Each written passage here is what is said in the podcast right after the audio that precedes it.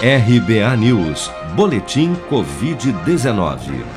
Dados do Ministério da Saúde apontam que somente nas últimas 24 horas 40.054 novos casos de Covid-19 foram reportados pelas secretarias estaduais de saúde até às 16 horas desta quinta-feira.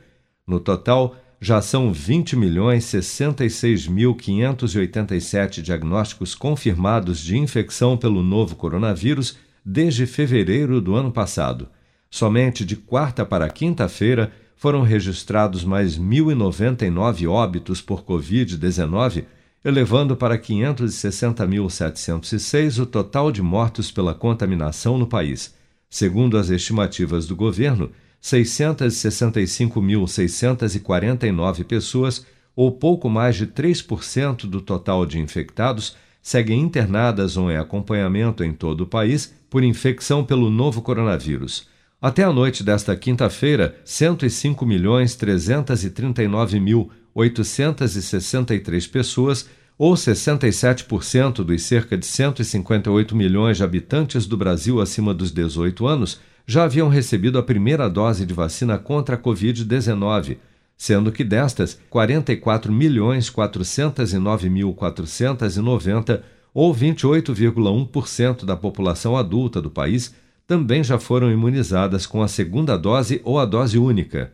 Dados do último boletim Infogripe da Fiocruz, divulgado nesta quarta-feira, apontam que os casos de síndrome respiratória aguda grave, causados principalmente pelo agravamento dos quadros de Covid-19, voltaram a registrar crescimento nas últimas três semanas.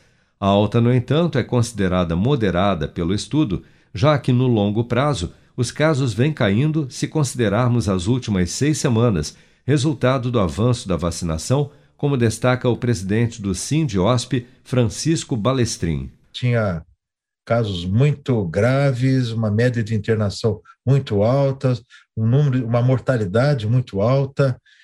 É, agora, é, a gente percebe que com esse perfil todo, algo aconteceu. E o que aconteceu de diferente foi exatamente a vacinação. De acordo com a Fiocruz, os números de hospitalizações e óbitos por Covid ainda devem permanecer em patamares elevados, com risco de agravamento nas próximas semanas, caso não sejam adotadas medidas de prevenção por toda a população ante o avanço da variante Delta, a mais transmissível do coronavírus, já em circulação em vários estados do país. Você está preparado para imprevistos? Em momentos de incerteza como o que estamos passando, contar com uma reserva financeira faz toda a diferença. Se puder, comece aos pouquinhos a fazer uma poupança. Você ganha tranquilidade, segurança e cuida do seu futuro. Procure a agência do Sicredi mais próxima de você e saiba mais. Sicredi, gente que coopera cresce. Com produção de Bárbara Couto, de Brasília, Flávio Carpes.